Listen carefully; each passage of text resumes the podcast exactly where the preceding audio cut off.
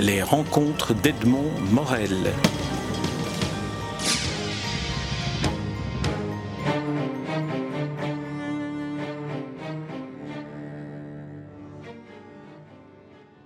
François Spirard, nous nous rencontrons à l'occasion de la publication de votre dernier roman en date aux éditions Luce Wilquin, dont vous êtes une euh, habituée, une des auteurs euh, fétiches, je dirais.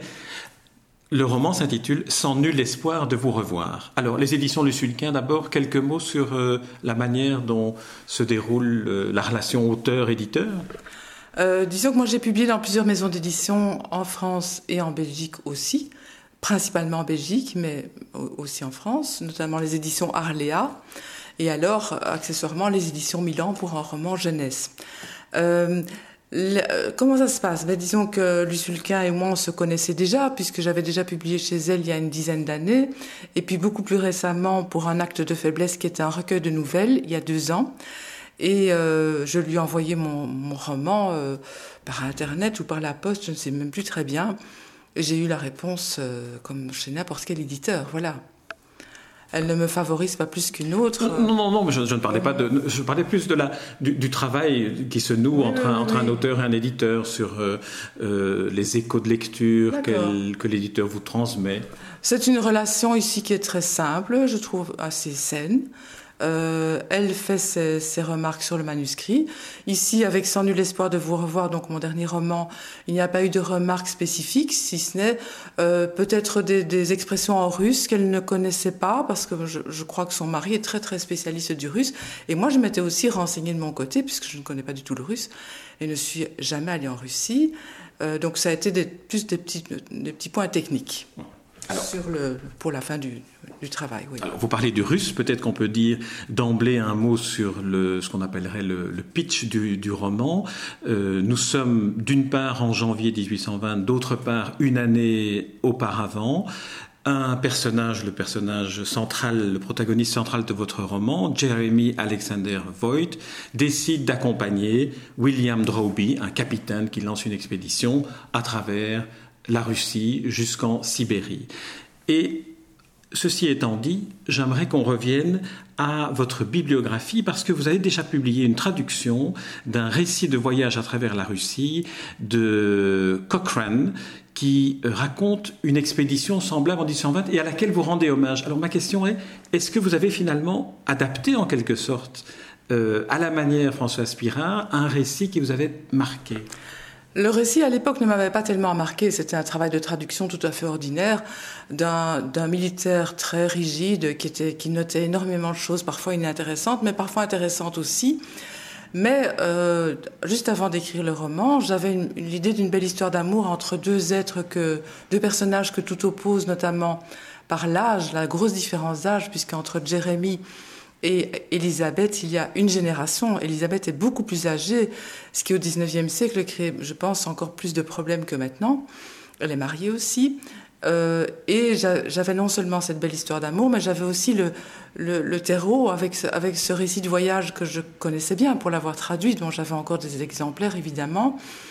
Et je me suis basée pour le périple de Jérémie sur ce récit de voyage, car il était très détaillé, donc j'avais vraiment les distances entre les, villes, entre les villages, tous les, les, détails correspondant aux, les détails concernant les, peuplades aussi, parce qu'on parle de Yakout, on parle de, de, euh, différentes peuplades sibériennes.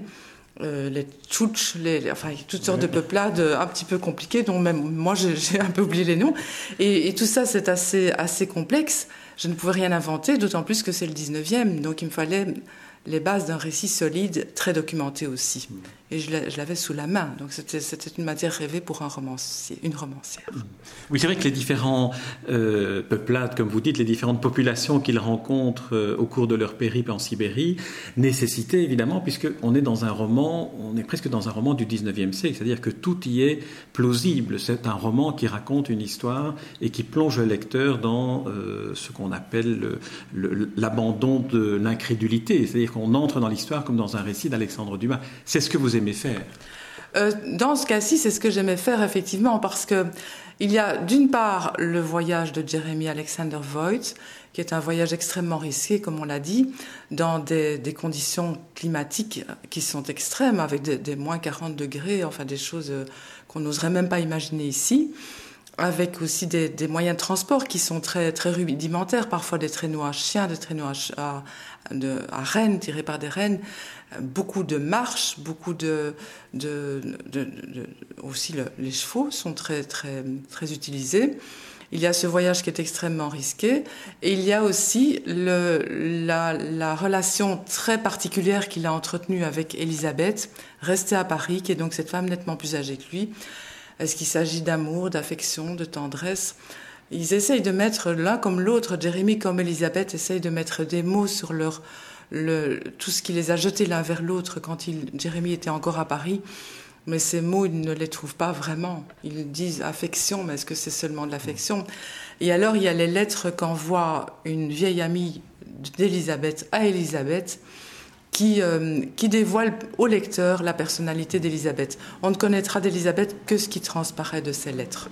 Ces lettres qui sont très détaillées, mais qui sont quand même euh, euh, Elisabeth n'apparaît jamais comme un personnage qui, est, qui est, là devant le lecteur. Il doit avoir la patience de la découvrir. Oui, et puis on, la découvre à travers cet échange de lettres. Échange de lettres, d'ailleurs, on ne va pas dévoiler la fin de, de, l'histoire, mais échange de lettres qui, qui, a un rôle fondamental et dans l'histoire que vous racontez de cette espèce euh, d'exil finalement dans lequel Jeremy se lance euh, pour, pour s'éloigner de, cette, euh, de cet amour, euh, euh, affection ou de ce, mhm. ce qu'il ne parvient pas à désigner. Les lettres jouent un voyage, non, jouent un rôle non seulement dans, dans le récit qui est raconté, mais aussi dans la manière de raconter le récit. Oui, effectivement, parce qu'il y a la partie voyage et il y a la partie épistolaire, donc le ton est totalement différent. Dans la partie voyage, c'est l'histoire vraiment du, du, du, périple de Jérémie et du capitaine de Robbie avec parfois des, petites, euh, des petits détails concernant les peuples qu'ils rencontrent, les, toute leur vie là-bas. Et puis alors ce côté très, euh, euh très 19e, épistolaire, euh, où euh, Ninon, donc la vieille amie de, d'Elisabeth, lui dit Mais enfin, Elisabeth, pourquoi vous languissez-vous pour un jeune, un jeune Godeluro qui vous lâche comme ça? Et au départ, Ninon ne comprend pas leur amour. Elle pense que c'est une, une, une, lubie d'Elisabeth. C'est comme si elle avait juste voulu, se, entre guillemets, se taper un petit jeune. Mais c'est pas du tout ça. C'est beaucoup plus profond et elle le comprend au fur et à mesure. Et ces lettres, d'ailleurs, changent de ton aussi par rapport à, au sentiment d'Elisabeth. Et c'est vrai qu'une euh, relation amoureuse euh, qui inverse, disons, l'habitude de l'homme plus âgé, la femme plus jeune, euh, présente aussi une, certaine, beaucoup plus d'intérêt parce que ça se situe dans une époque où ça ne se pratiquait pas, ou en tout cas c'était moins, moins, moins habituel que ce qu'on imagine que ça puisse se passer aujourd'hui. On pense à Marguerite Duras et à son amant Yann, qui était vraiment spectaculaire aussi.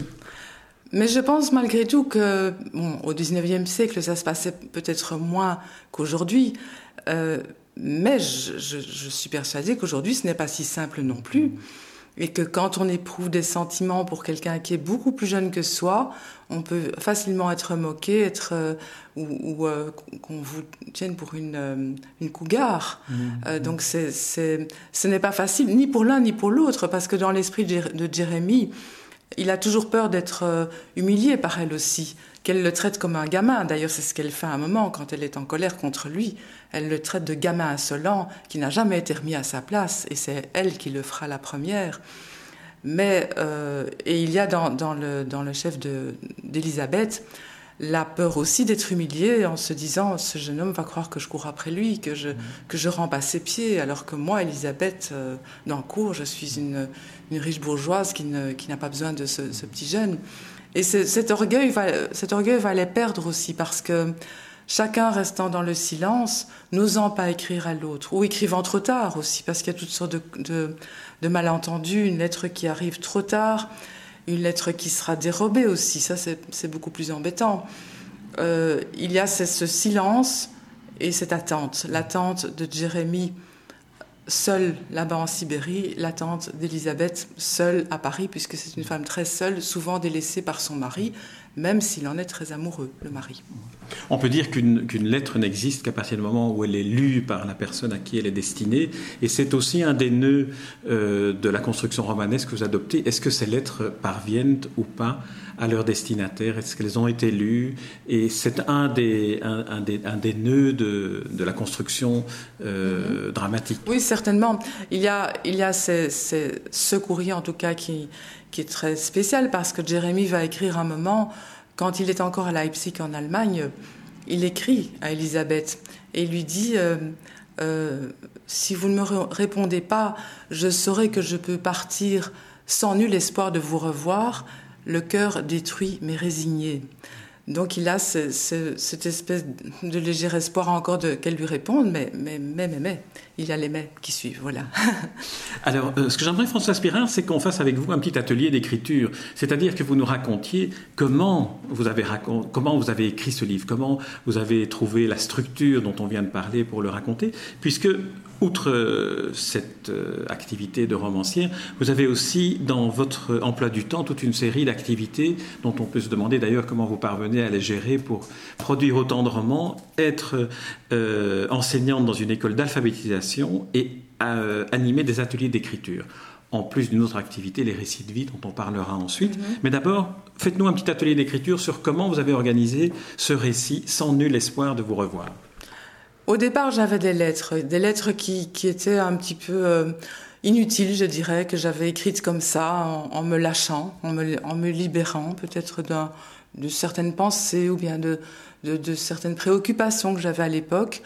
Et, euh, et, je me suis dit, c'est dommage, comme n'importe quelle romancière, c'est dommage de, de, laisser des écrits qui, qui sont inutiles alors que je pourrais en faire un roman. Parce que ce n'était pas vraiment de l'ordre du journal intime, c'était beaucoup plus beaucoup plus libre aussi, beaucoup plus publiable. Et il y avait la distance avec le vous, puisque les personnages se vous voient.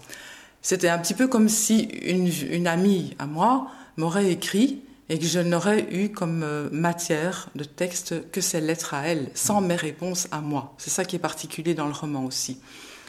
Et puis alors, je suis tombée sur... Euh, euh, enfin, j'ai eu un, contact très étrange avec un monsieur, un grand voyageur, mais de notre époque évidemment, ça aurait été difficile de faire autrement d'ailleurs, qui voulait accomplir le voyage effectué par John Dunas Cochrane, donc celui que j'avais traduit.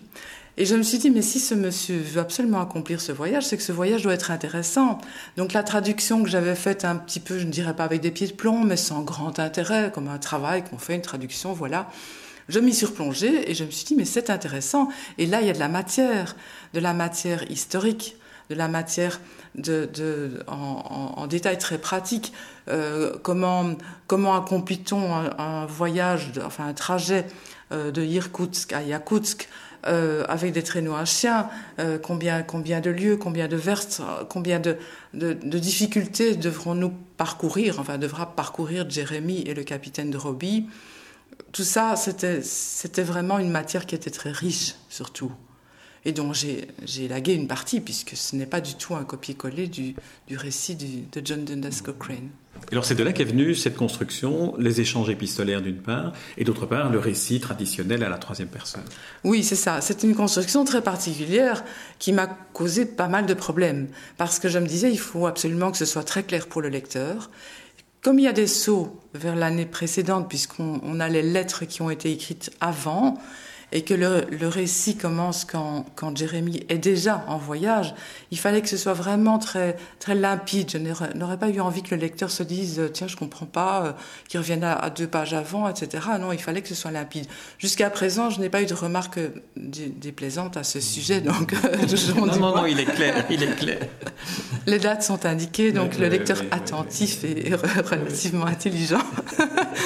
non, mais même le, le, le récit coule de source entre ce qu'on apprend d'Elisabeth à travers les échanges de lettres avec Ninon, et, par ailleurs euh, le, récit une année plus tard euh, qui vient entrecouper les, mm-hmm. les, échanges de lettres.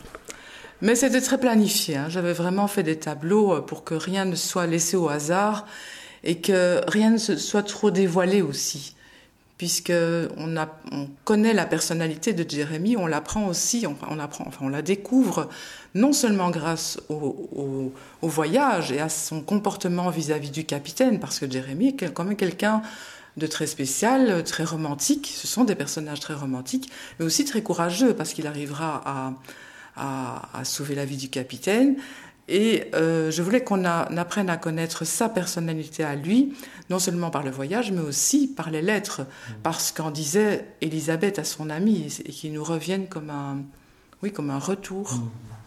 C'est vrai qu'on était à une époque où Internet n'existait pas et où la communication instantanée n'existait pas, ce qui donne par ailleurs aux échanges non seulement un certain charme, mais aussi ce côté euh, énigmatique, ce côté intrigant. Il faut dire davantage, il faut écrire en sachant que la lettre est lue beaucoup plus tard et qu'elle peut être lue par d'autres que ceux ou celles à qui elles, sont destinées.